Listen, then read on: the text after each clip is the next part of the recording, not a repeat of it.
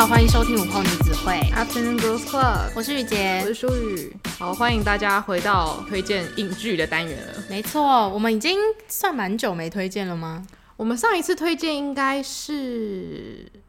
哎，我已经想不起来上一次。没关系，我也忘了。好，总之，因为我觉得推荐剧集比较困难，就是因为要有主题性，然后又要有足够好看的东西可以推荐给大家。然后这已经是一个我自己很就是想做很久的主题，但是是因为我最近有看到几部我自己觉得蛮喜欢，我才突然觉得，哎，好像累积到有一些足够的剧集数量，可以来跟大家做一集了。所以这个主题是什么呢？今天要介绍的就是少年少女感爆棚的剧集推荐。没错，所以这些剧通常都是发生在校园里面的故事，那主角们也都会是青少年为主。就是大家看到标题应该也都知道，我们想要讲的是青春的迷茫这件事情。嗯，就是在我们都还是学生时代的时候，应该对就是课业上啊，就是有些烦恼之外呢，对人生也总是有很多问题，就是会不知道，就是我现在这么努力念书。真的对我未来出社会有帮助吗？那在我们开始推荐之前呢，我还蛮想要先聊一下，就是青少年影集一直以来都非常受欢迎这件事情。嗯，对。那你自己在你，例如说国高中时期，你是很喜欢看这类影集的人吗？应该算，因为我小时候是看迪士尼影集长大的，然后迪士尼的影集的主题也都是在校园里面发生的事情，但是通常这些校园的主角他们都会有不一样的故事，像是孟汉娜的话，就是主角是。有明星这个双重身份嘛，然后还有像是 Selena Gomez 主演的少年魔法师，就是除了学生的身份外，他们还是魔法师这样。所以迪士尼影集就是在我的青少年时期占非常大的比例，然后都会一直让我有点小幻想，觉得说哇，如果我的青少年时期校园生活也是不是这样平淡就好了。那那些迪士尼的剧集，它描述了青少年生活，它是有写实的成分吗？还是它比较多梦幻一点点的剧情？应该蛮不写实的啦，但是因为我也不是美国人，所以我不知道美国的高中生到底是怎么样过他们的学校生活哦。因为像刚刚你一讲到迪士尼，我就突然想到我自己对于就是欧美青少年剧集的看法，刚好就是很不太一样。因为我刚刚突然没有想到，其实像迪士尼拍出来的，它应该会偏梦幻跟有趣一点点。因为像它的设定可能都会掺杂一些大家曾经想要的，例如说魔法能力或者是明星生活。我想到的可能就会比较像是呃那种呃花边教主，嗯，或者是英国有一个叫 Skin 的影集，然后它讲的就是那种比较青少年之间勾心斗角，它应该也算是某种把。写实的成分夸大到极限的那一种影集，但是看了之后可能就会比较看到青少年相处之间的黑暗面，那种就是跟迪士尼就有一点点差别。嗯，但是因为我我也是大概国高中的时候开始看《Gossip Girl》，然后非常沉迷。但是我觉得真的让我觉得很沉迷的地方，也是他们距离我们现实很远的这个原因哦。因为那个是在讲，就是纽约上东区的豪门子弟的生活，那就是跟我们一般日常生活真的完全不一样，嗯，嗯，所以才会特别好奇。所以你在看的时候，你会觉得他们之间的相处很写实吗？还是其实也没有很写实？应该都不会觉得写实吧，因为毕竟我的生活就是没有这样子的人存在，所以你要我觉得他他们在里面发生的一切是我平常生活会遇到的，是蛮不可能的。嗯。哎、对，其实其实里面的东西应该超不写实，因为听说他们里面的是所有的角色都睡过一遍，对不对？呃，如果你要讲这方面也是，但是应该是 他们的家庭背景本身就不是我平常会遇到的人，嗯，然后还有他们的日常休闲活动也都不是我会遇到的，嗯，就譬如说日常休闲活动是邀请谁谁谁去谁谁谁家办什么样的派对，或者是因为这些上东区的政商名流每每个礼拜天早上都会聚在一起吃早午餐，所以就算你们在学校有一些恩怨情仇，在那边还是会碰到，然后还是要假惺惺的跟对方保持友好的关系，这些。其实就有一点像是财阀兼。校园剧，对对对，沉在一起的感觉，就是我们在下集会提到有一部剧也有点像，哎，对，哎，让美丽改变世界，韩国美妆第一集团。爱茉莉太平洋，Amore Pacific。本集再次感谢爱茉莉太平洋有提供非常棒的商品要给听众们抽奖。这次我们有面膜、保湿、旅行六件组，然后还有洗发精、护发精油，还有润唇膏。那这些详细的商品资讯都会在我们的 Instagram 贴文里面。那如果想抽奖的话，就是在集数上线后的中午十二点，不要忘记到我们的 Instagram 去抽奖的贴文下面做留言。对，那就希望大家一样踊跃参与喽，也祝大家中奖。没错，那我们的 Instagram 账号是 Afternoon Girls Club，或者是搜寻午后女子会。其实我那时候就在想一些欧美的剧集的时候，我就突然发现我自己从小到大比较喜欢看日剧或者是韩剧，或者是甚至像台湾的偶像剧这样子。因为我自己的有一个刻板印象，就是我自己会觉得有的时候欧美的剧集好像有一点太强调可能彼此之间的斗争，这种比较让人惧怕的黑暗面。然后我觉得这些东西好像是我自己从小到大一直有点极力去避免的主题，但是我觉得像是韩国或是日本，他们都会一直强调那种青春很纯的那个面相，嗯，所以我在看的时候就会觉得，哦，对对对，就是青春就应该长成这样。但我觉得某方面来说，它也是非常的不写实。所以你觉得《流星花园》是很纯的青春吗？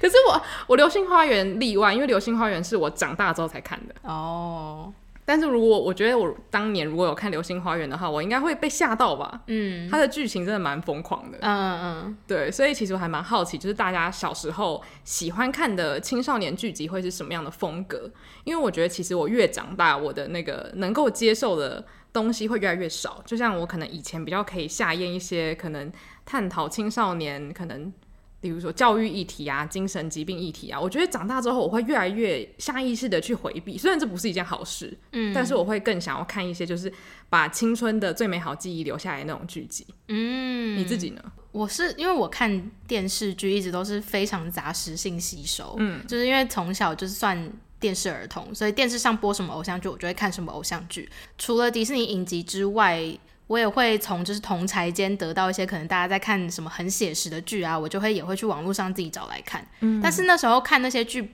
比起真的去吸收、在了解他们在说什么，更多的只是多一个让我可以跟同学聊天的话题。所以我并不会那么认真的看里面的，不管是他们在探讨的议题啊，或者是剧情上面到底发生什么样的转折。所以我觉得我小时候看剧是很囫囵吞枣的，嗯，所以就算是到现在，我还是会愿意再去重看那些我以前可能已经看过的题材，然后我也会更想要去看更多，就是真的还蛮写实的题材。那其实一开始会让我想到就是东西文化的差别，是因为有一次我在美国的时候，就是我有一阵子非常非常着迷看《致我们单纯的小美好》，嗯，就有一阵子它很很红嘛，然后那时候我就非常非常喜欢胡一天跟沈月的那种就是很纯纯的爱的那种感觉，然后我就在我的宿舍就很开心的一直看一直看，然后就我的室友就问我说：“哎，你在看什么？”然后我就想说：“哎，我要怎么跟他解释呢？因为他完全不看亚洲的东西，所以我就大概跟他讲了一下哦，反正就是一个呃傻白甜的一个女主角，然后爱上了一个腹黑，然后很很会读书的帅哥这样子。然后他听完之后，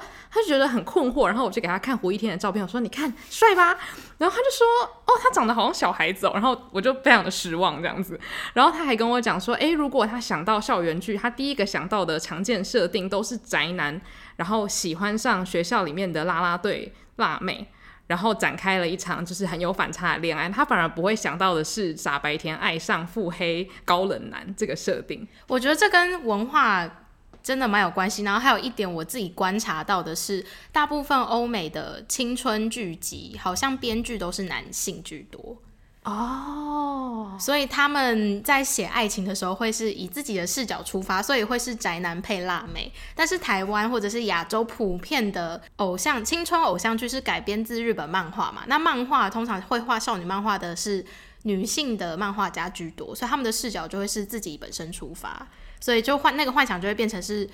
有钱公子哥，然后喜欢上贫穷美少女这样。哎、欸，对耶，难怪，因为他那天跟我讲完之后，我就突然就是一直抓头，我就觉得，哎、欸，对耶，如果就是今天欧美拍出一个恶作剧之吻的话，我可能会觉得超怪、超违和。可是其实有啊，就是像《暮光之城》那样，也是这样的设定。对，就是所以只要是女性视角出发，通常会是男强女弱；男性视角出发的话，通常就是女美男普。哦，对对对。嗯所以其实我觉得现在的话，可能这个分别就比较没有那么就是界限分明了，就是什么样的故事大家应该都可以接受。对，我觉得这反而是比较好的，因为我觉得我们小时候看到的故事，可能就会比较有一个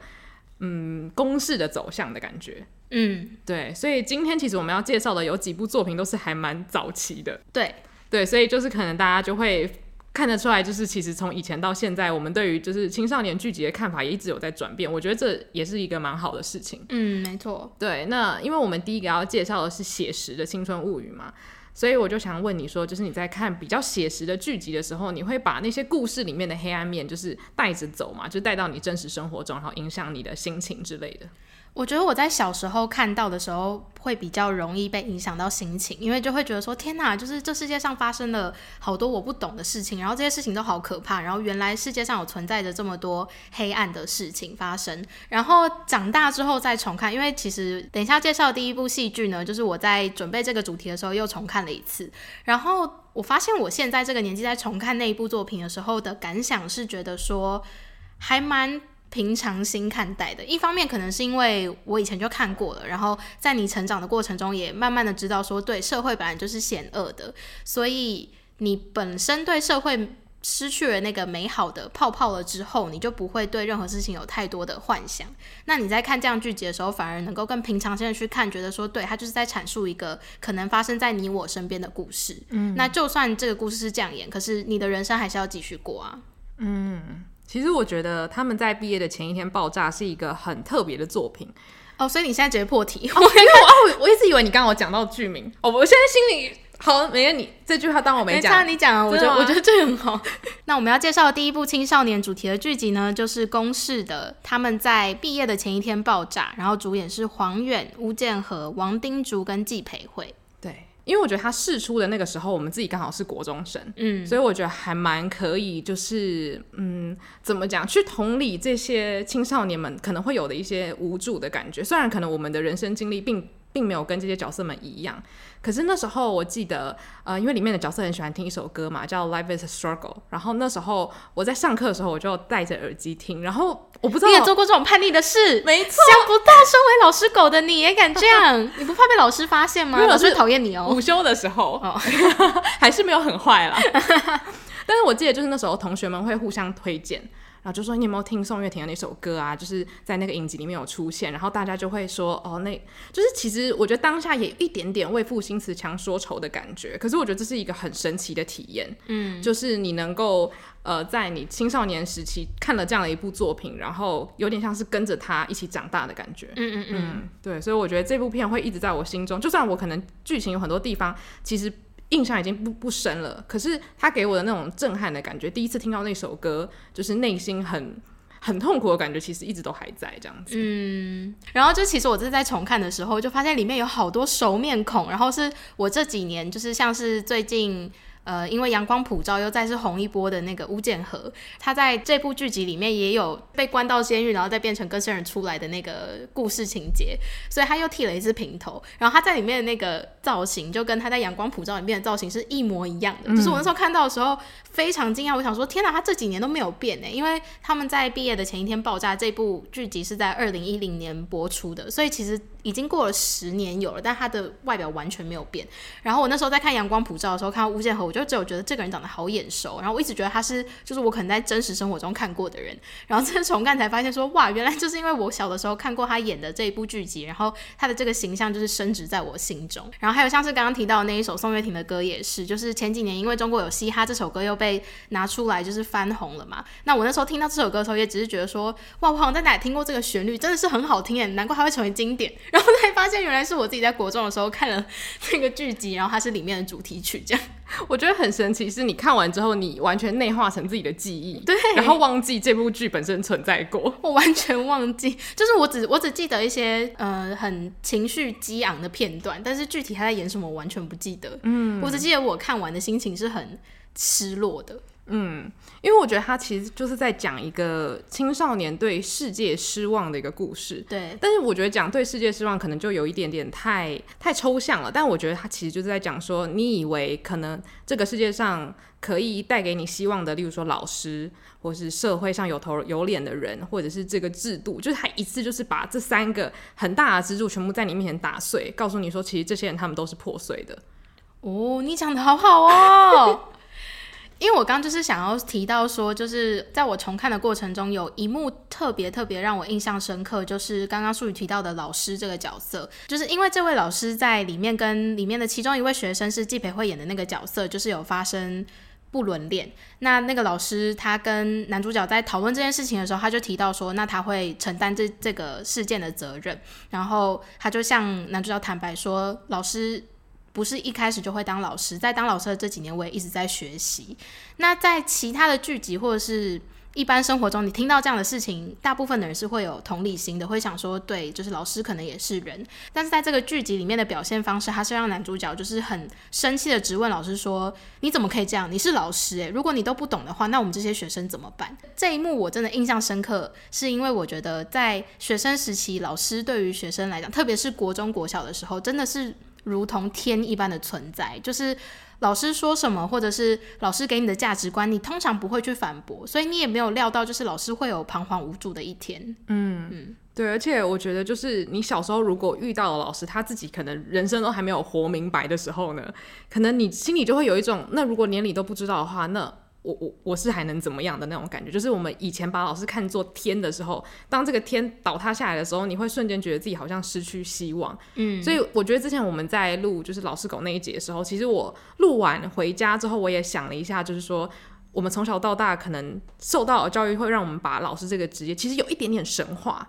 就是这个职业本身的存在。嗯。那我觉得大部分的时候其实没有什么不好的事情会发生，可是有时候像这个剧集里面，你一旦让学生失望的时候。有时候可能会有很很大的反弹出现，对，而且就是我出社会的时候，在看到那一幕的时候，反而是比较能够同理老师的心情。我们成长的过程中，真的会。你到了什么样的人生阶段？你看到了什么样的故事？你在里面投射的角色是不一样的。嗯，对。所以我真的觉得，就是最可贵的，就是你可以在不同的时间点看到这部剧。嗯，因为如果你是长大的时候，其实你很难真的在换位思考，回到说，哎、欸，如果我是一个高中生，我会怎么样看这个老师？因为过了就是过了。对对对对。而且就是你有没有发现，很多就是像我在看这部剧的时候，或者是很多在讲青少年的一些叛逆时期心理的剧，长大的时候看，真的会觉得说，天哪，这些小孩也太愤世嫉俗了吧？对，就。是会想说，真的，我们在青少年时期的时候，我们的世界观是非常小的，嗯，因为我的生活就是学校、家庭、老师、朋友，所以对我来说，这些已经够小的世界观，然后只要有一环突然间松掉了，就像是世界崩塌了。嗯嗯，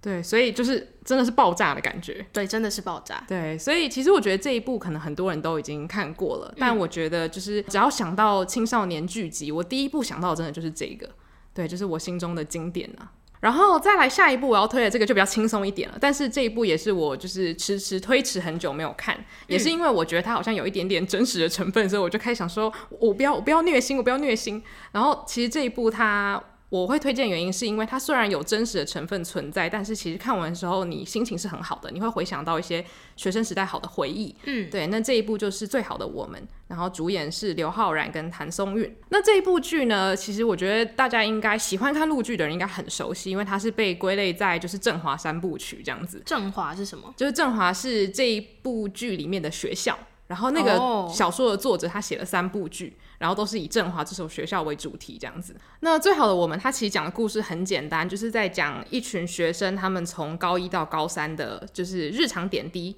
那他中间可能就会解释一下，说为什么这些角色他们一开始是非常好的朋友，那最后长大之后可能会有各奔东西的事情这样子。诶，那他的演出方式是？高中跟长大后的生活交替播放的吗？没有，他是最后一点点的时候才有播他们长大之后的剧情。哦，所以其实他整个主轴还是在讲高一到高三的事情。这样。对，所以其实我自己还蛮喜欢这个部分的，因为其实他如果只播青春时期的话，其实大部分都是好的事情。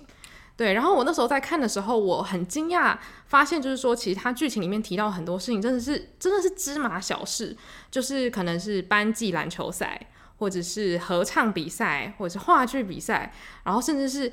高二要分组这件事情，嗯，就是这些人生中小小的事情，可是对这些角色可能就是像天要塌下来一样，因为分组就代表你有可能要跟你的好朋友分开。或者是你暗恋的人可能想要跟你分不同组，你该怎么办？就是这些都是对你来说，可能长大的时候来看，就会觉得当然是我要学什么比较重要啊。可是对当时的自己来说，没办法跟喜欢的人或是跟好朋友同班，是一件非常非常难过的事情。嗯，我觉得他就把这些小细节演的真的是丝丝入扣到一个不行。嗯哼，对，所以我自己就是很喜欢，而且会在一些莫名其妙的地方大哭。例如说他们分组的时候，我就在那边流眼泪，觉得说天哪，真的好让人心疼哦。可是我不知道我在心疼。什么？我在这边必须要先跟听众朋友解释，就是 舒宇是一个很哭点很高的人，就是他看那个最近很红的那一部《当男人恋爱时》，他没有哭，然后他跟我说他在这边看这个青春剧，因为主角们分组而大哭。我听到的时候真的很震惊，我想说到底是什么意思？我觉得我的哭点真的很怪，就是我很容易被那种很小很小的遗憾给惹哭。嗯，对。然后，因为其实我觉得在学生时期，就是等一下分组的遗憾是什么？你可不可以解释给我听？他们不是还是在同一所学校，在同一间教室里面吗？就是这个分组造成的遗憾是什么呢？就是没有办法做同桌。那有什么关系？他们还是在同一间教室啊。没有，因为分组的话，你要就要去别班。哦，所以哦，所以你是说像是我们分二类、三类这样？对对对对对。哦，但还是是在同一所学校啊。你知道我一开始看的时候，我就觉得，对啊，文理组还好吧。我跟我就是理组的朋友还是很好啊。可是我觉得他世界观建立的很好，就是他建立起的世界观，就是你的同桌会影响你这辈子跟他的情谊。就我觉得他有点，他、oh. 有点夸大了，因为像我以前高中的时候，我们可能是一学期会换大概四次座位，嗯嗯，所以其实谁跟我坐旁边，就是不会造成多大的影响。但是我觉得对他们来说，就是好像坐同桌，仿佛是结下了就是缘分的感觉。所以他们在这三，就他们在同桌的那一学年里都不会换位置。对对对。真的是这样吗？可以请可以请真就是在真的在中国念书的朋友们告诉我们，到底是不是这样？对，我很想知道，就是你跟你的同桌是有没有产生出一些就是特殊的感情这样子？嗯，对。然后因为我觉得他取名都很有意思，例如说女主角叫耿耿，嗯、男主角叫余怀，所以两个人加在一起就是耿耿于怀。然后我觉得，就是这两个人的故事，真的会让你看完之后，就是有一种耿耿于怀的感觉。嗯，因为他就是演出了那种你高中时候可能会喜欢的男生跟喜欢的女生的样貌，就是他们两个都不是属于那种，呃，可能最漂亮或者最帅，可是他们都会有一些很吸引人的特质，让你觉得说，哎，对，我学生时期感觉就是会喜欢这样子的人。所以我觉得这部剧让大家很有代入感，就是因为这样。哦，对，尤其是刘昊然就是一个很有少年感的男生嘛。对，刘昊然真的是我近期在中国大陆还蛮喜欢的一位男演员，就他那一笑起来，那小虎牙，我真的我整个人就爆炸，太可爱了，而且他看人的表情都很真诚。对，对，就是 如果你有看很多陆剧的话，你会发现很多男主角的眼睛都不怎么真诚，可是他就是特别真诚。对，他看着女主角跟他说：“我们就一直做同桌吧。”你知道我那我那时候整个人就是在位置上爆炸，是不是觉得自己是耿耿？对，我就是想说，对，我就是要跟你做一辈子同桌，永远不要跟你分开。就是他会你是疯狂女粉丝哎，他会激起我就是内心的那个少女魂，所以我真的非常非常推荐《最好的我们》。所以你哭是因为你发现自己要跟余淮分开了？对，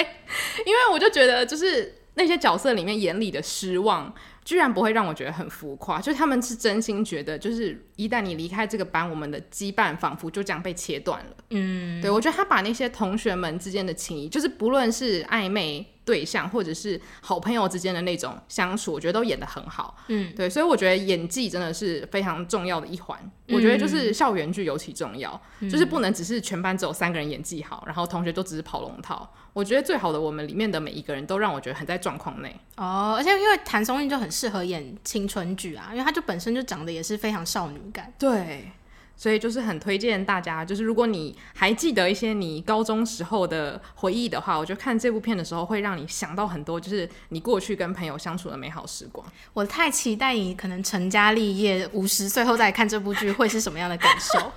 就不要我还在那边说我要跟他做同桌，那我觉得我觉得很棒啊，就代表说你还是保有那个赤子之心啊，欸、我觉得蛮好的。对，嗯，好，那我们就静待五十岁那一年。因为我刚刚那样讲，是因为我不希望你那时候看，然后是 很失望或者怎么样，就我希望你还是保持着那个热情这样。哦，好。嗯谢谢，所以大家可以继续收听我们午后女子会，知道 我们五十岁的时候会告诉你书与重看最好的我们的感想。对，没错。好，那刚刚讲完了是一个比较属于青少年时期那种热血青春跟同桌，还有就是同学们好不容易建立起来的革命情感，然后可能因为长大，因为发生一些事情，所以逼不得已，就是这些情感会不像以前那么浓烈的这种惆怅的感觉。那这个主题要推荐的最后一部呢，是台湾在偶像剧最兴盛的时期，也就是两千年代的时候，有产出这么一部，就是非常不符合一般大家对偶像剧定义的戏剧，就是张韶涵主演的《爱莎时期》。那《爱莎时期》这部剧，其实它当初在播出的时候，好像有被罚钱。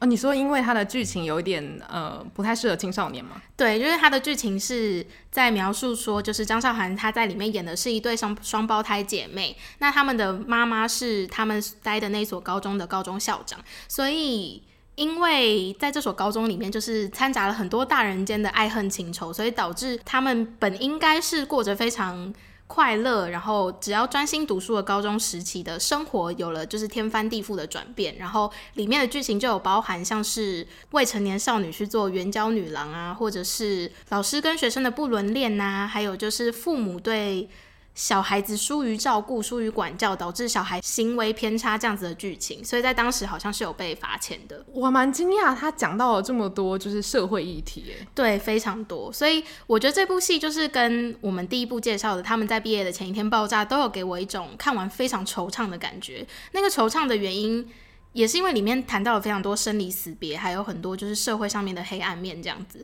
那更多的是就是。他们让我惊觉到，说很多问题都是在大人的世界里面产生的。那因为这些问题导致小孩子他们失去了原有应该可以好好享受的单纯时光。其实这样的剧情就是会让当你还是学生时期的时候，会觉得格外的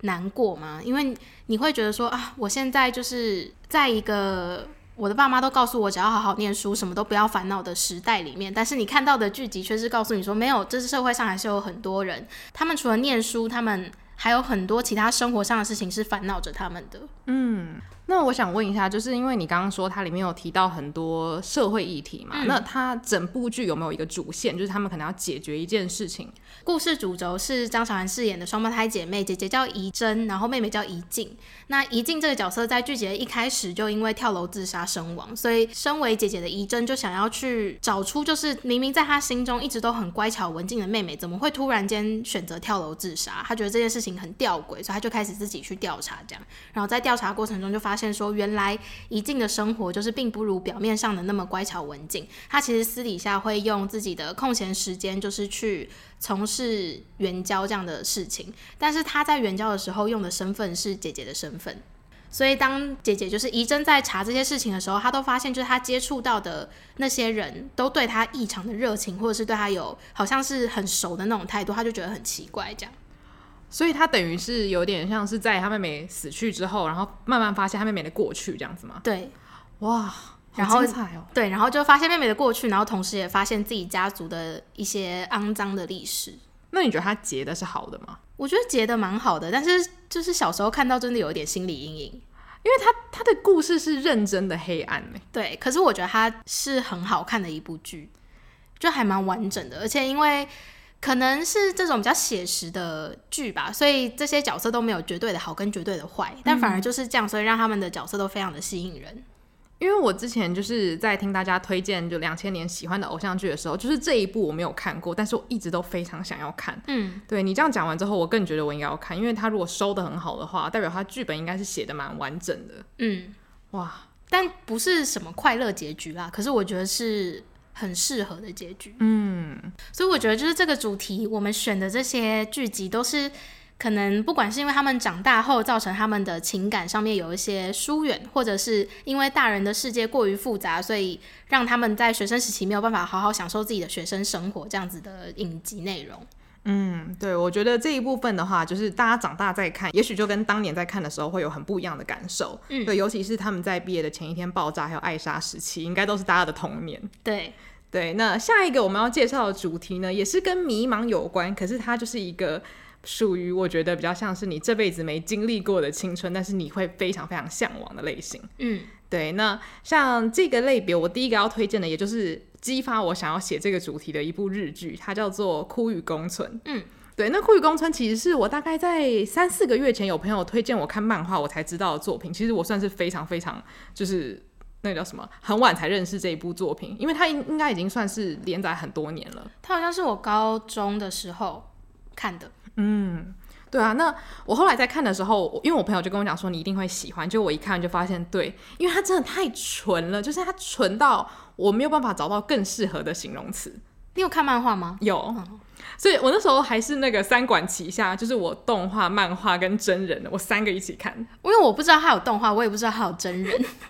可是漫画我有看完。那你漫画你觉得怎么样？就是它，我觉得它很神奇的是，它就是很像我们等一下要介绍另外那一部。就是他就是在描写非常非常非常日常的生活，可是你又可以从那些生活中得到一些就是小小的快乐跟小小的疗愈感。嗯，对对，就是他讲的东西真的是很细碎，而且重点是他几乎没有什么戏剧性可言。它完全没有剧情啊，就很像是你日常生活，就是很像是记录你跟你朋友的日常生活。对对对对对，就有点像是今天我拍一个 vlog，然后说哦，我们学校办运动会，哈哈，你看他跑步跑好快，然后 vlog 结束。对，然后或者是哎，你看我今天带的便当，我准备了什么？哦，这个你喜欢吃，然后这是他喜欢吃的，就很像这样子的介绍型的漫画。然后我那时候看的时候，我就觉得我第一次看到如此没有剧情，但是我完全不会觉得它难看的东西。而且你记不记得，就是它有一幕特别让人家觉得心动的那个剧情，也是跟其他少女漫画非常不一样，因为是女主角帮男主角剪头发那一幕。嗯，就是他连这么小，就是这么日常的事情，可是他都把它画的很让人悸动。对。所以我非常非常推荐，就是如果你目前对世界感到失望的人的话，我真的太推荐《酷与公村》，因为我那时候在看真人版的时候，我更有这个感觉，因为看真人版我就会更可以代入嘛。然后我就突然觉得里面的每一个角色都很善良。诶，他真人版的剧情有很还原漫画吗？我觉得有，他非常致力于要让每一个就是经典桥段都有被拍出来，这样子。嗯、我觉得他有点算是满足于就是漫画粉的心愿。嗯，对，因为他只有七集，其实很短。哦，真人版吗？嗯。对，然后真人版的演员是铃鹿央士跟久保田沙友。那其实这两个人，我之前看到的时候，我会觉得说他们跟漫画上面的那个形象超不符合的。可是我实际在看的时候，其实我还蛮喜欢他们两个的演出。然后我在看的时候，也一直觉得很就是心很暖，就是里面的每一个角色都会让我觉得他们好像有抓到这些漫画里面的精髓，然后有把里面那种很温暖可爱的感觉演出来。我觉得你有说到一个重点，就是它是让你看了觉得非常暖心的一部剧。诶，也不是剧，就是一部漫画。嗯，因为它真的是平凡到不行，而且它的剧情就是平凡到我看的最后一话看完，我想说这是最后一话吗？你会想说它后面还有吧？就是它再画下去也合理，嗯，但它停在这边也合理。对，我很喜欢，就是这个作者他的出发点，就是例如说，像是男主角的设定，他其实可以是轰轰烈烈的，嗯，因为男主角他的设定就是一个很阴沉，然后头发留的很长，为了要遮住他，就是有很多耳洞啊，然后他身上有刺青这件事情，然后这件事情其实被揭发的也是很平淡无奇，对，就是有一天他就说，哦，你看我耳洞，哦，我有刺青。然后你就会觉得说，哎，就是这一部剧的画风很神奇。然后再来就是因为他小时候因为很阴沉，然后就有点类似被孤立跟霸凌嘛。那他其实有一段剧情是在讲说男主角如何走出自己的忧伤，然后告诉过去的自己说，其实你还是可以被爱的，其实你有找到朋友的一天，这样子有点像是跟过去的自己，就是呃，有点像是疗愈过去的自己。嗯嗯。对。然后我觉得在处理这一段剧情上面，他也是走一个非常非常步调缓慢，然后暖心的方式。然后我自己会还蛮被这样子的处理方式吓到的，对，但是他的确就像你讲的，就是他真的是一个你幻想有的青春，但是你不一定经历过。对，嗯，就是我觉得没有经历过的部分，就是世界上的每一个人都如此的善良。对，真的，就是里面连嫉妒心都让我觉得好美丽，就是我无法形容那种我看到一个女生嫉妒另外一个女生，我居然会觉得说你们真是太可爱了那种。内心开满小花的感觉。是什么剧情啊？我不太记得。就是里面有一个女生叫英，嗯、然后她很喜欢男配角，嗯，然后她发现男配角好像跟就是另外一个女生走得很近的时候，她非常的悲伤。可是她决定做的事情就只是把自己的心愿讲出来而已。哦。然后我看完这一段的时候，我就觉得，哎，就是原来也可以用这样的方式去写，就是三角恋。哦，就是三角恋不一定要那么狗血，不一定要为了得到这个人而去破坏别人的感情，或是伤害别人。对，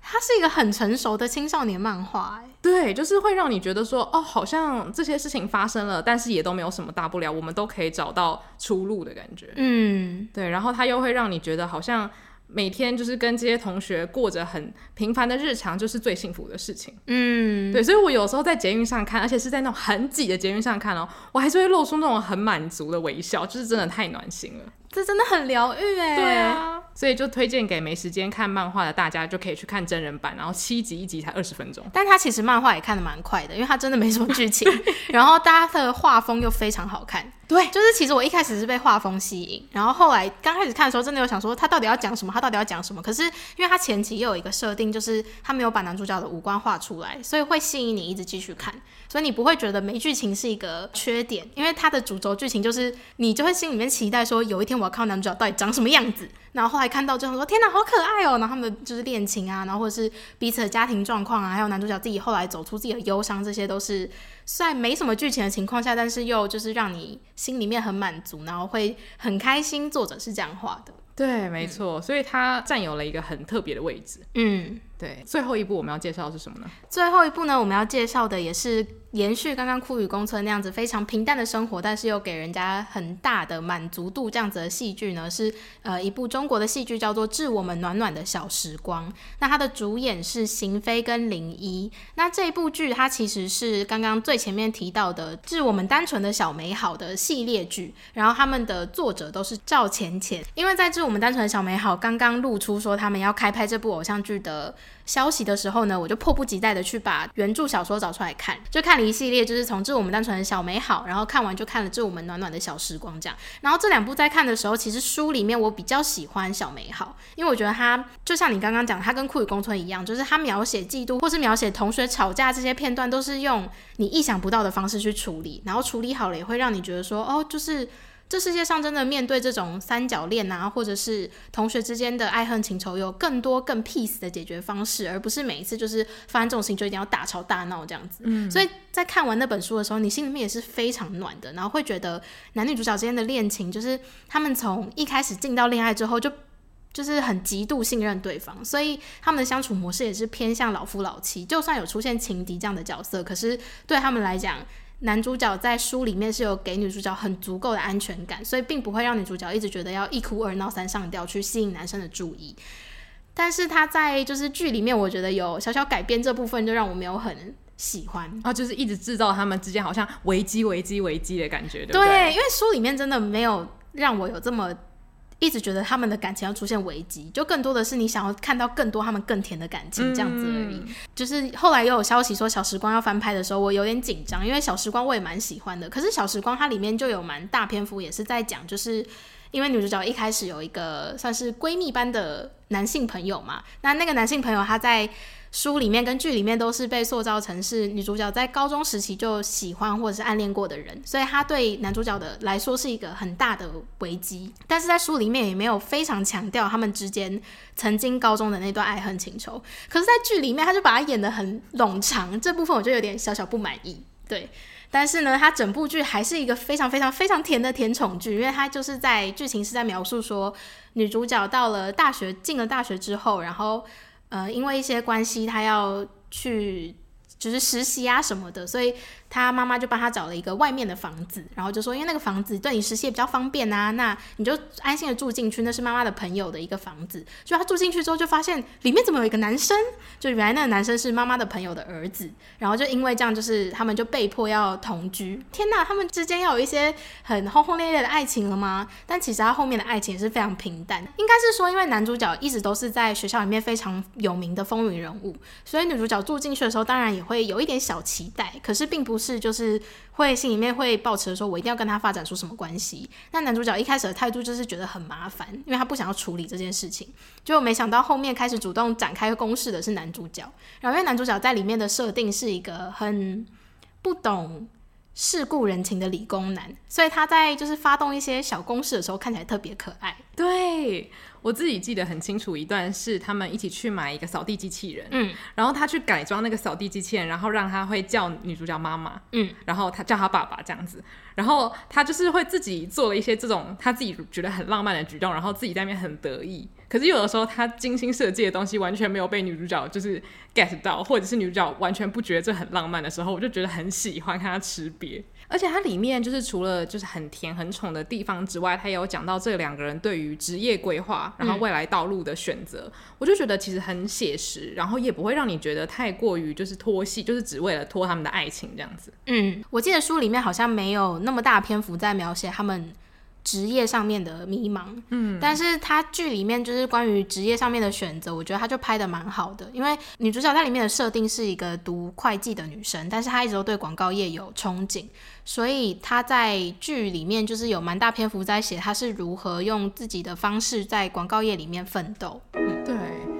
所以我记得那时候雨杰推荐给我的时候，你还记得你说了什么吗？我不记得哎、欸。你那时候跟我讲说，你一定会喜欢，因为男主角是那种感觉平常也会遇得到的帅哥。对对对，他的选角选得很好。然后我就看了之后，我就可以理解，因为男主角的确是又帅又高，可是他的那个帅是有日常感的帅气。对，他不会让你觉得说，哦，看的时候会觉得，哦，这东西跟我无关，我就只是看两个很漂亮的人谈恋爱这样子。哦，因为男女主角都是长得非常邻家脸的。对，嗯，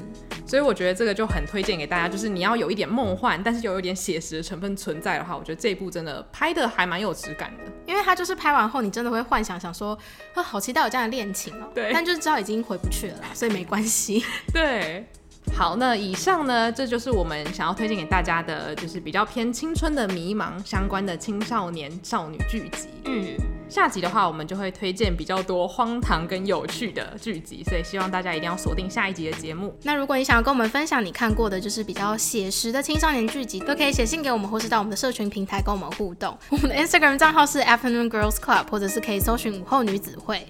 那如果你喜欢这一集的节目的话，也欢迎在 Apple Podcast 给我们五星评论。谢谢大家今天的收听，午后女子会散会。